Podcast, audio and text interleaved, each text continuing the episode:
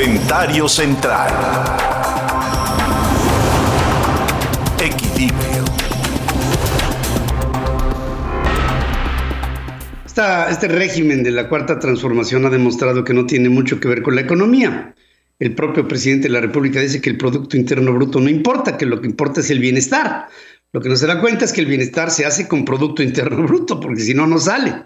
Pero el hecho es que dos que eran pullas para la economía han sido pospuestas para el año que viene. Una es la posible desaparición del outsourcing, que espero recapaciten, y otra es la posible eh, instancia en la que el Banco de México se convertiría en una especie de lavadora de dólares. Pero Andrés Manuel López Obrador sigue dándole muchos dolores a cabeza a la economía mexicana, cuando Tesla, que iba a invertir en Jalisco, tuvo que irse a Austin, Texas, porque simplemente en México no hubo las condiciones. No solamente no hubo las condiciones para establecerse en México, sino que tampoco las hubo porque desde México no se ve un impulso claro a las energías limpias. López Obrador como presidente opera con muchos fines, menos uno, que es el progreso del país. En materia energética, lejos de impulsar proyectos que bajen costos, incrementen la oferta y generen menos contaminación, apoya esquemas cada vez más costosos, restringe la oferta y apuesta por una mayor contaminación, mientras trata de rescatar a un Pemex en quiebra e inviable y apoya el uso de combustibles fósiles, favoreciendo, entre otros, al carbón, produciendo en gran medida el carbón que es comprado Armando Guadiana, un empresario del ramo, cercano amigo y patrocinador suyo, boicotea las alternativas de energías renovables y limpias, como es el caso de la energía solar o la energía por viento. Sobre los parques eólicos afirma que afean el paisaje con sus hélices e ignora que se llaman aerogeneradores. Sobre la energía solar dice que solamente funcionan cuando hay sol y ante un cielo nublado las fotoceldas son inútiles, es lo que dice él. Pese a que México es una de las naciones con mayor potencial en materia de energías renovables, su atractivo en materia de estas energías se hunde durante el 2020 mientras las iniciativas del presidente López, motivadas por el director de la Comisión Federal de Electricidad, el señor Bartlett y el señor Guadiana, el senador, empresario del carbón, hacen que cientos de proyectos de generación eléctrica estén cerca de la quiebra, justo cuando están empezando. México cae ocho lugares hasta el puesto 33 en el índice de atractivo del país en energías renovables de la consultora EY, que destaca los aumentos de tarifas en transmisión eléctrica por parte de la Comisión Reguladora de Energía para Alternativas Energéticas Renovables. Esta iniciativa, originada en la CFE, considera que las tarifas pasadas eran injustas y coloca a más de 250 proyectos renovables en México en situación de riesgo y de inminente quiebra. Los nuevos cargos por parte de la CFE para la alta tensión pasaron de punto .0023 a punto .27857 pesos, un aumento del 469%. En baja tensión pasaron de punto .09799 a punto .9029, un incremento del 800.7%. Otra disputa se dio durante la actual pandemia pues la Secretaría de Energía publicó una política que limita el número de permisos para proyectos de energía solar y renovable, además prohíbe su construcción en algunas zonas del país. Al respecto, la Autoridad contra Monopolios, que es la Comisión Federal de Competencia, misma que el presidente López Obrador anunció que quiere desaparecer, presentó una controversia constitucional ante la Suprema Corte de Justicia de la Nación, obteniendo una suspensión, pero la dependencia encabezada por la señora Rocío Nale, que sabe mucho de energía, una de las más radicales colaboradoras del presidente de México, puede apelar. El hecho es que las energías renovables crecen contra el régimen de la cuarta T. Las energías que mueren crecen, no obstante, están muriendo por políticas de la cuarta T. ¿En dónde está el presidente de la República? Cuando le pega al Banco de México, cuando le pega a las outsourcings y con ello le pega a todas las empresas que vienen a México a invertir en el país y no quieren meterse en problemas de nómina y quieren que se les administre un tercero. Le quiere dar todo el poder a los sindicatos. le quiere dar todo el poder a este mundo, este dinosaurio que está muriendo de las energías de desechos fósiles cuando se esconden contratos en petróleos mexicanos, se esconde la corrupción y se esconde al líder del sindicato petrolero, haciendo de esto un verdadero escándalo de contubernios entre la cuarta transformación y los intereses que prevalecían en México en el siglo pasado. ¿En dónde está el presidente? Yo pienso que con esta serie de procesos erráticos, ante una creciente quiebra de empresas y por ende un creciente desempleo, el país se va a pique, a pique. Y espero que el año que viene le entre la razón al presidente en su cabecita y se dé cuenta del enorme daño que está haciéndole al país. Él cree que va a ser el mejor presidente de la historia. No se da cuenta que está acabando su tumba política, si no es que ya la acabó de escarbar. Para que tengas el dato.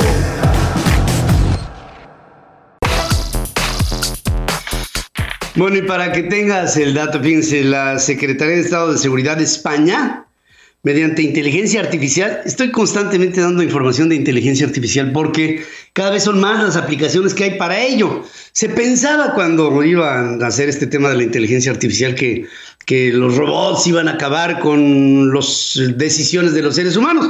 En realidad, lo que es la inteligencia artificial es una forma mucho más rápida de ordenar aquello que se puede pensar y después ordenar. Esta Secretaría de Seguridad de España está fortaleciendo la eficiencia en la valoración del riesgo de violencia de género para predecir agresiones reincidentes y mejorar con ello la protección a víctimas. Mediante una plataforma analítica de la firma de software SAS Iberia, están logrando actualizaciones más rápidas y eficaces del sistema policial de seguimiento de víctimas de violencia de género. Con esto ponderan mejor los indicadores de riesgo de reincidencia e identifica nuevas variables que ayuden a afinar esa valoración con análisis automatizados y en tiempo real de grandes volúmenes de datos. Este esquema forma parte de la estrategia de transformación digital del Ministerio del Interior, de la Policía Nacional Española y de la Guardia Civil, contemplado en esto, en una lucha en contra de la violencia de género a través de esta aplicación que hace más eficiente el impartir justicia y sobre todo prevenir este tipo de casos y sobre todo tomar en cuenta la denuncia sobre la reincidencia, asuntos que hacen más factible que la mujer sea atendida entre la sociedad española. Para que tengas el dato.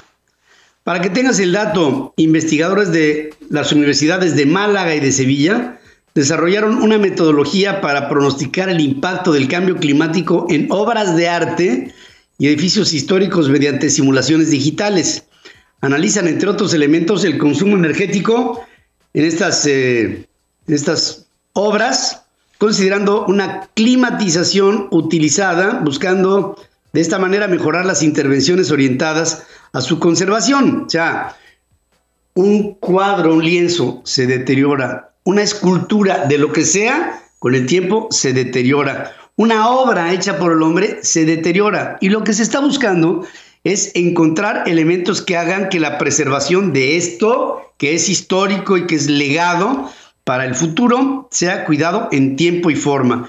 El estudio ha sido titulado Effects of Future Climate Change on the Preservation of Artworks, Thermal Comfort and Energy Consumption in Historic Buildings. O sea, todo este largo título tiene que ver con la conservación de obras de arte y edificios históricos que con el paso del tiempo se atentaría en contra. Miren, vean ustedes, obras de la historia.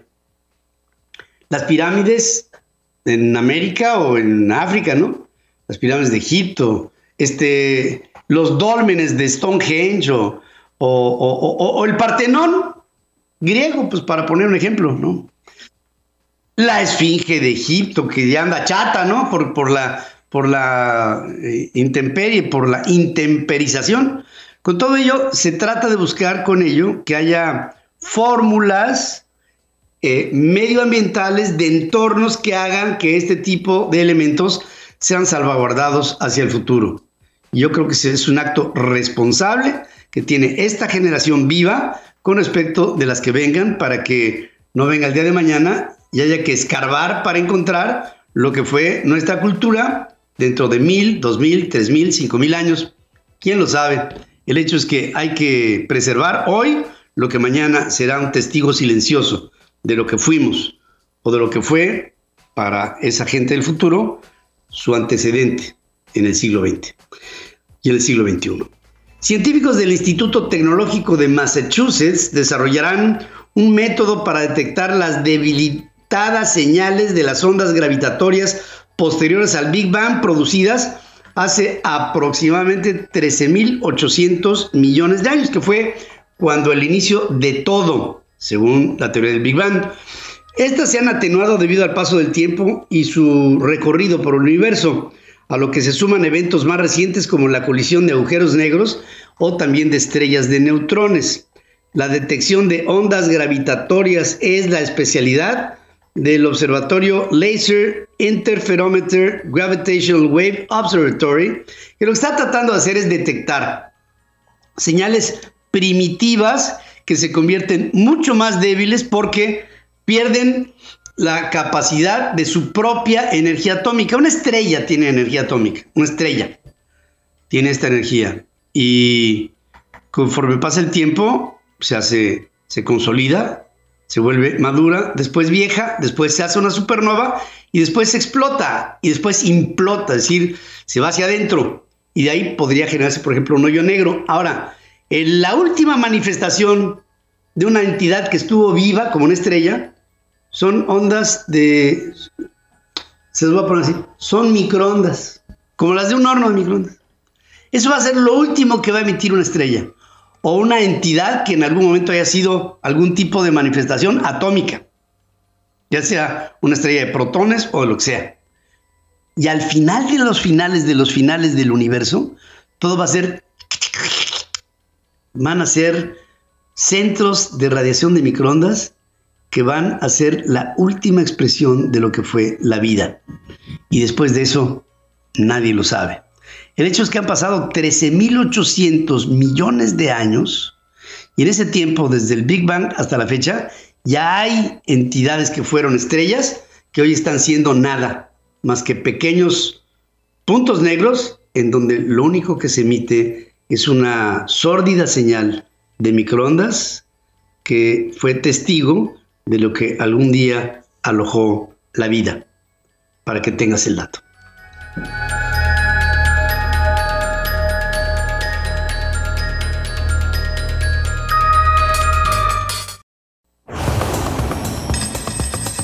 Porque todos merecemos saber sobre nuestra economía.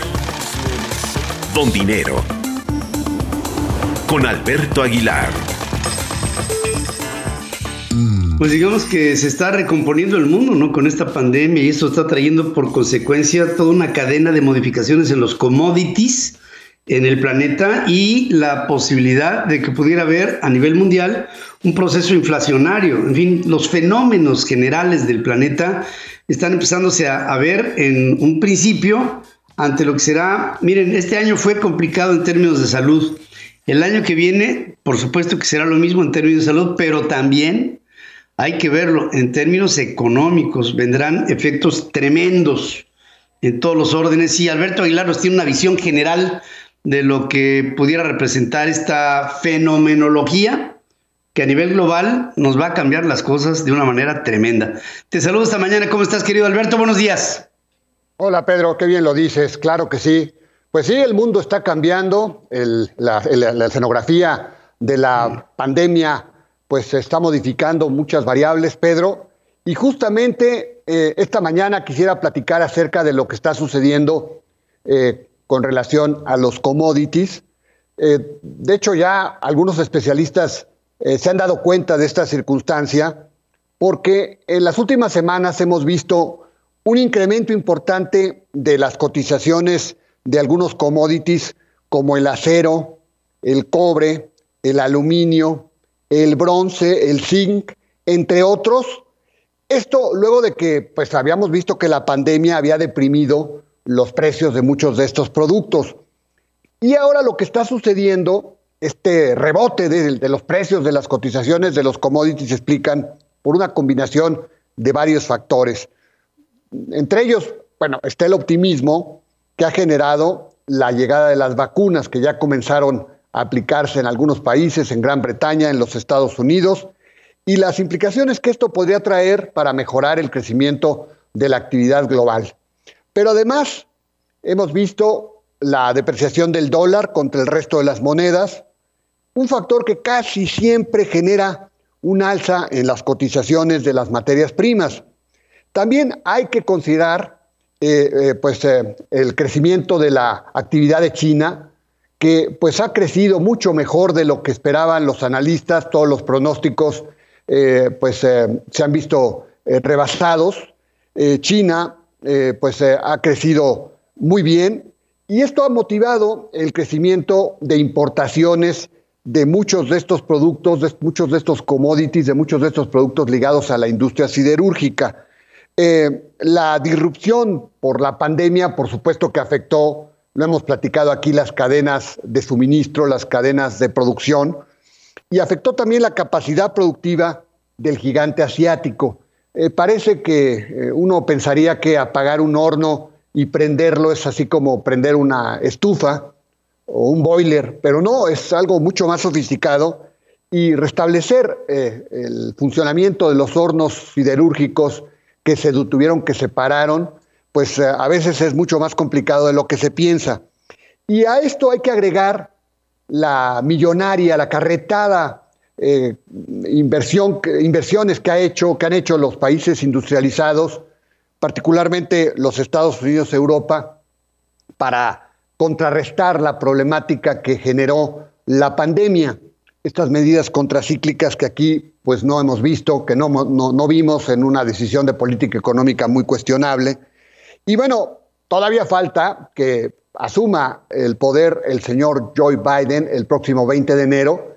Y una vez que lo haga, se va seguramente a destrabar otro paquete eh, de ayuda económica que estaba pendiente, que se quedó pendiente por las elecciones, por mil millones de dólares. Y bueno, en tanto que el aluminio y el zinc se han incrementado desde mayo 40%, la cotización está, eh, del cobre está en su nivel más alto en los últimos ocho años. Y en lo que hace al acero, este ha rebotado también de manera importante, junto con una mayor utilización de la capacidad productiva del mundo. Y bueno, aquí esta alza ya comenzó a preocupar, Pedro, amigos, a muchas industrias, porque obviamente, pues aunque no hay una enorme eh, utilización de la planta productiva, porque sabemos la inversión ha estado bastante deprimida y la economía va a caer 9%, bueno, aún así, pues ya hay algunos productos que se han presionado, eh, insumos que son importantes, por ejemplo, para la industria de la construcción. Los miembros de la Cámara Mexicana de la Industria de la Construcción que, comanda Eduardo Ramírez Leal, ya han hecho eh, pues señalamientos. Sin embargo, se cree que esta burbuja apenas comenzó y probablemente ya comenzará a ser más perceptible, eh, Pedro, amigos, para eh, probablemente el primer trimestre del próximo año. Y entonces quizá pues la afectación se vería ya en otras rabras de la producción como alimentos, con el impacto a muchos de los miembros de Conméxico esta agrupación que encabeza Jaime Zabludowski. Obviamente esto va a generar presiones inflacionarias eh, en el mundo. Aquí en nuestro país pues también podríamos ver un rebote de la inflación para el 2021. Y si ese fuera el caso, estaríamos presenciando un fenómeno que es eh, muy temido por los economistas por su dificultad para enfrentar lo que es la inflación. ¿Qué significa esto? Pues el alza de los precios en combinación con el estancamiento. O sea, justamente la problemática que atraviesa nuestra economía por la falta de confianza, por la caída de la inversión y ahora un proceso inflacionario. Cuando la economía no crece, pues lo lógico es que los precios se desinflen, pero si hay presiones de esta naturaleza, pues los precios eh, tienden a aumentar y entonces se complica la cosa. Y bueno, dada la visión eh, económica del gobierno del presidente Andrés Manuel López Obrador, un riesgo potencial que ven algunos expertos es que se optara por el camino falso que, al que ya se recurrió en, en otras épocas, en los ochentas, que es el, tema del control de precios, un tema lamentable, un tema que hizo mucho daño a la economía en los ochentas.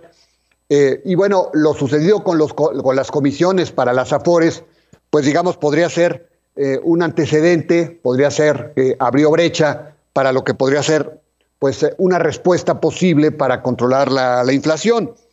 Obviamente, pues esto, si se llegara a tomar ese control de precios, pues no va a controlar para nada la presión de los commodities porque es una presión global, una presión que viene de externa. Y bueno, en caso de que se adoptara esta decisión, solamente trastocaría más los mecanismos de mercado con efectos perjudiciales para las empresas y para la inversión. Así que bueno, eh, Pedro, amigos, habrá que estar atentos a este tema. Todavía no comienza el 2021 y ya se visualizan algunas novedades que podrían presenciarse para el próximo año. Como bien lo decías, Pedro, pues hay muchos cambios en la escena económica y en ese contexto, bueno, pues este, estaría este tema, la presión de los commodities, la posible, eh, digamos, eh, generación de presiones inflacionarias y en el caso de nuestro país, pues la irrupción de este tema afectando muchas cadenas productivas, el tema de la construcción que ya es visible, el tema alimenticio que se va a ver y probablemente presiones inflacionarias y decisiones de política económica que podrían ser controvertidas si se acude a este tema, a este viejo expediente del control de precios. Ojalá y no. Y Pedro, también esta mañana, amigos, quisiera comentarles acerca de otro proceso electoral que se está, pues ya, que está caminando. Eh, no hace mucho les platicaba de la controvertida decisión que se adoptó en Concamín eh, con Francisco Cervantes, que se prorrogará su periodo por un tema legal, un tema bastante cuestionable, pero bueno, pues al final de cuentas va a quedar ahí eh, Francisco Cervantes pues otros meses. la ayuda del gobierno para, digamos, este, justificar este tema con una, eh, un escrito de la Secretaría de Economía en donde pues, eh, eh, se avala la, decisión, una decisión que también podría reproducirse en Concanaco. Y bueno, ya hemos platicado del Consejo Nacional Agropecuario, en donde, bueno, pues ya está, hay dos candidatos, está en proceso la sustitución de Bosco de la Vega. Y bueno, en este proceso que quisiera platicarles es el de la Cámara Mexicana de la Industria Construcción para justamente relevar a Eduardo Ramírez Leal. Eh, había en el escenario, eh, pues, eh, digamos, alrededor de cuatro o cinco candidatos que ya estaban levantando la mano. Pero al final parece que se decidió perfilar, pues, en este importante gremio a un candidato de unidad. ¿Por qué? Bueno, porque, pues, hoy ya sabemos la problemática que atraviesa la industria de la construcción, una industria de las más golpeadas en lo que hace a, lo que es el sector secundario. Y eh, pues eh, todavía hay enormes desafíos que plantea la pandemia. Y en ese contexto, bueno, lo que motivó a los miembros de la Cámara, de la Cámara de la Construcción, es, eh, digamos, a evitar un proceso de desgaste interno. Era lo único que les faltaba a los constructores. De ahí que se optara por un candidato de unidad. Y en esa circunstancia les puedo decir que a futuro, que el futuro timón de esa cámara, pues es Francisco Javier Solares Alemán. Él es actualmente el secretario de la propia Cámara Mexicana de la Industria de la Construcción. Y bueno, eh, hasta ahora no se ha registrado como candidato único, pero me, me dicen algunas fuentes consultadas que es un tema de trámite, lo hará pronto. Y bueno, su llegada a, la, Cámara será en marzo, cuando termina el periodo de Eduardo Ramírez Leal. Así que, pues se concluye la, gestión de, este hombre en la Cámara Mexicana de la Industria de la Construcción. Y bueno, pues ya está este hombre, Francisco Javier Solares Alemán, que podría ser su sustituto. Pedro, amigos, el comentario, el comentario de negocios de esta mañana de miércoles aquí en la capital de la República. Gracias, querido Alberto. Difíciles tiempos los que se avecinan para México y por supuesto para el mundo. Eh, vamos a hacer un corte. Fíjense que el, presidente de la República hoy en la mañana vuelve a insistir en que el sistema de salud mexicano se acabará pareciendo al danés. Y me da la impresión de que los que se van a tener que asemejar a nosotros serán los daneses, porque eh, Dinamarca destina el 11% del Producto Interno Bruto a su sistema de salud. Nosotros, en el 2018, que es el último dato que se tiene, destinamos el 2.77% al sistema de salud. Es decir, hay una diferencia de prácticamente 8 puntos porcentuales para llegar a tener, en términos de PIB, el sistema, el esquema de, de, dedicación de dinero dentro del presupuesto y de la producción en el PIB del sistema de salud de un país con respecto del otro. 2.77 con respecto de 11% hacen una enorme diferencia entre Dinamarca y México. Pero, en fin, el presidente tal vez haya una oportunidad de pensar que no sepa ni de lo que está hablando.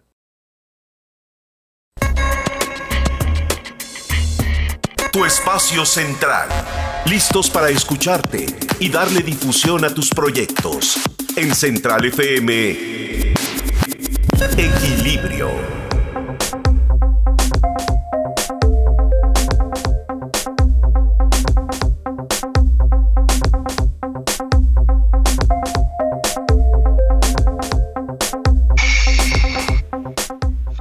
Y aquí estamos en este espacio central y me da muchísimo gusto tener comunicación con un miembro del consejo directivo del World Summit Award y moderador en el panel de la categoría de educación en un premio mundial a las innovaciones digitales con impacto social, entiéndase también educativo. Y me refiero a Rudy Ladaga, que es miembro de este consejo, a quien saludo esta mañana. ¿Cómo está Rudy? Hola Pedro, qué gusto saludarte. Me da muchísimo gusto, Rudy, verte. Yo quisiera que le explicaras a nuestro público la trascendencia de este proyecto. Claro que sí, con mucho gusto. Justo ayer platicaba con uno de los ganadores y él me hacía la referencia, dice, esto es como el Nobel de la, de la innovación digital, ¿no? A los, que, a los que ganan. Le digo, es algo así. Esta iniciativa surgió en el 2003 cuando se juntaron todos los países miembros de la ONU en la Cumbre Mundial sobre la Sociedad de la Información y justamente en esa cumbre detectaron este, pues, fenómenos como el de la brecha digital. Y, entonces una de las iniciativas que surgió para reducir la brecha digital fue la creación de este premio de la Cumbre Mundial sobre la Sociedad de la Información. Y lo que hacemos es premiar a las mejores innovaciones digitales del mundo que tienen impacto social. Todo lo que están haciendo con tecnología para poder impactar de manera positiva al mundo y tenemos pues más de 17 años con una base de datos de más de 15 mil productos de todas partes del mundo que a través de una red de 300 expertos en innovación digital de todos los rincones del planeta, este, nos juntamos todos los años para estar haciendo scouting de estas aplicaciones, de estas soluciones y presentándoselas al mundo para decirles, mira, si quieres hacer algo de educación, si quieres hacer algo de gobierno electrónico, si quieres hacer algo para el medio ambiente, estos son los mejores ejemplos del mundo. Ya no, ya no inventes el hilo negro o el agua tibia, porque aquí están, parte de ahí para que vayamos reduciendo la brecha digital y no tengamos que empezar de cero otra vez. Por eso es tan importante este premio, porque son personas que están ayudando realmente a lograr, a cumplir los objetivos del desarrollo sostenible con tecnología, con aplicaciones, con innovación digital. Ah, fíjate, eh, Rudy, que esta, esta pandemia que nos ha pegado en el año que corre, que para muchos eh, podría representar un año catastrófico en muchos conceptos. Yo creo que en el terreno del desarrollo de la innovación, en la digitalidad, vino a ser un año al revés, extraordinario, porque forzó la creatividad del hombre para implementar eh, fórmulas que con algoritmos, con inteligencia artificial, con una metodología muy clara a nivel digital tecnológico, eh, ha venido desarrollando pues, este, potenciales que a lo mejor podríamos haber andado explotando dentro de 10 años y se comprimió el tiempo y ahora tenemos un montón de propuestas y yo creo que en esa parte es en donde el consejo directivo de este World Summit Award va a tener que ponerse muy abusado para ver qué reconoce, qué hay propuestas como propuestas nuevas que, que vengan a sumar a esta enorme revolución de una era dinámica que está empezando a nacer luego de la pandemia. Sí, así es, Pedro. Eh, justo lo que hablas es este proceso de transformación digital del que se venía hablando desde hace tiempo, pero el que no habíamos entrado de lleno porque no habíamos tenido la necesidad como lo forzó la pandemia, ¿no? Entonces, este trabajo que venimos haciendo nosotros desde hace más de 15 años, la verdad es que nos permite tener un mapa muy claro de lo que está sucediendo en el mundo en todas estas categorías y cómo se va moviendo todo, ¿no? Eh, eh, a ese respecto, este, mañana se supone que anuncian a los ganadores de este año pero nos dejaron este, platicar contigo, Pedro, este, de los ganadores. Mañana se retira el embargo del, press release, pero este, aquí vamos a platicar contigo un ratito los ganadores. Y pues estoy muy emocionado porque a pesar de todo, a pesar de todo lo que ha sucedido con el tema de innovación y de impulso a la investigación en México, este, México este año quedó en segundo lugar. Y ganamos tres, tres categorías, este, gracias pues, a estos emprendedores que le están apostando al tema tecnológico. Y además, este, tres categorías bien interesantes, ¿no? Este, por un lado, ganamos la categoría de gobierno electrónico con un producto mexicano, este, y, platicaba yo con la que se encarga de moderar el panel del gobierno electrónico con, con Marta, fue la directora, perdón, fue la ministra de Tecnologías de Información de Macedonia, este, y ahora se dedica a, a, dar consultoría a muchos países. Y ella cuando vio la aplicación dijo, es el mejor sistema de gobierno electrónico que he visto y mira que he visto sistemas de todo el mundo, ¿no? Y es de México para el mundo. Entonces de repente estamos haciendo cosas que están este, cambiando otros países porque aquí todavía no se aplican tanto como en otros países lo que estamos desarrollando, pero pues estoy muy contento porque es una buena noticia entre todas estas cosas que estamos viviendo, ¿no? Que México ya ha quedado en segundo lugar empatado con Chile y con Israel que como sabemos Israel es una potencia en términos de tecnologías de información y de tecnología. Sí, y además desde la propuesta austral y chilena, yo creo que también ha habido cosas últimamente muy resaltables. En mi generación, Rudy, te hablo de allá, y allá por la década de los 60, había este grito de power to the people, decíamos los jóvenes de aquel tiempo, ¿no? Power. Yo decía, power, power, ¿qué quiere decir? Poder físico, no. Acabó siendo este power la individualización de la información, es decir, esto, los aparatos digitales que te dan el poder del conocimiento y de la sistematización del conocimiento para darle orden y un sentido a lo que tecnológicamente te puede ayudar a vivir mejor. Esto está transformando al mundo y creo, Rudy, que de alguna manera Estamos viendo el fin del mundo, el fin del mundo en el que nacimos tú y yo, y el principio de otro mundo, otro, otra cosa que vamos a entender hacia adelante que va a ser, yo espero, extraordinaria para el hombre del futuro. Fíjate que, Pedro, que justamente eh, uno de los futurólogos más importantes a nivel mundial es Ray Kurzweil. Eh, Ray Kurzweil eh, escribió libros muy interesantes en los que hacía las predicciones de hasta dónde iba a llegar la tecnología y lo que íbamos a vivir y le atinó a muchísimas cosas, ¿no? Desde el Internet, este, la impresión 3D y muchas otras cosas. Y justo en las últimas entrevistas, cuando le preguntan a Ray Kurzweil, oye, ¿y qué sigue, no? ¿Cuáles son tus predicciones para el futuro? Dice, ya no puedo predecir el futuro. Ya esta aceleración tecnológica, ¿no? Esta, esto que se ha dado de manera exponencial, porque como se fueron duplicando las capacidades de los aparatos, ¿no? Este año con año. Este, la ley de Moore, que decía que cada año se duplica la capacidad de procesamiento y de almacenamiento, pues esto obviamente ha ido, ha ido acelerando todo el desarrollo digital. Y el mismo Kurzweil dice, ya es muy difícil poder hacer predicciones porque ya este, inclusive están empezando las cosas a cobrar vida y, ver unas cosas increíbles, ¿no? Este, te platicaba de, los ganadores de este año, me, me sorprendió mucho. Como sabes, un tema de medio ambiente que tenemos es un reto fuerte para el mundo. Y hay un tema ahí con las abejas, ¿no? Las abejas este, se están extinguiendo y es un elemento importantísimo en, el ecosistema porque es una, es una pieza clave que si se acaba desapareciendo pueden traer eh, pues, temas catastróficos para el, para el mundo. Y, de repente los israelíes, este, uno de los ganadores fue ya prácticamente automatizado todo el tema de las abejas tú les dices, yo quiero, este, yo tengo aquí unas colmenas, te mandan el aparato que ya trae celdas solares, inteligencia artificial, está midiendo la salud de la colmena, cómo está la... Tú lo único que tienes que hacer es ir a recoger la miel. Ya todo totalmente automatizado. Sistematizado. Como futuro, como estuviéramos en Star Wars, ¿no? Ahí viendo ya que solito se organiza todo. Entonces, es lo que estamos empezando a ver por, por ese acelere tecnológico. Y la verdad es que este trabajo que hemos hecho con el World Summit Award pues, nos permite ver dar una mirada al mundo, lo que está sucediendo, lo que están haciendo cosas con impacto social para poder, para poder ayudar, ¿no? Este, dentro de nuestros productos ganadores, eh, como sabes, ahora con todo esto que ha estado sucediendo, eh, tú, tú, lo vives todos los días y lo, y lo platicas con tu audiencia, el tema de, de las noticias y de la economía a nivel mundial, la migración es un tema que cada vez es más frecuente, ¿no? Y nosotros particularmente tenemos una, pues, pues un, tema de migración importante por, por, la vecindad con Estados Unidos. Pues uno de los, de los productos que reconocieron es un trabajo espectacular que está haciendo una periodista que es Patti Mercado, que se llama Conexión Migrante, este, que una ONG que este, ha atendido a más de 9 millones de migrantes para ayudarlos con temas legales estando ellos en Estados Unidos.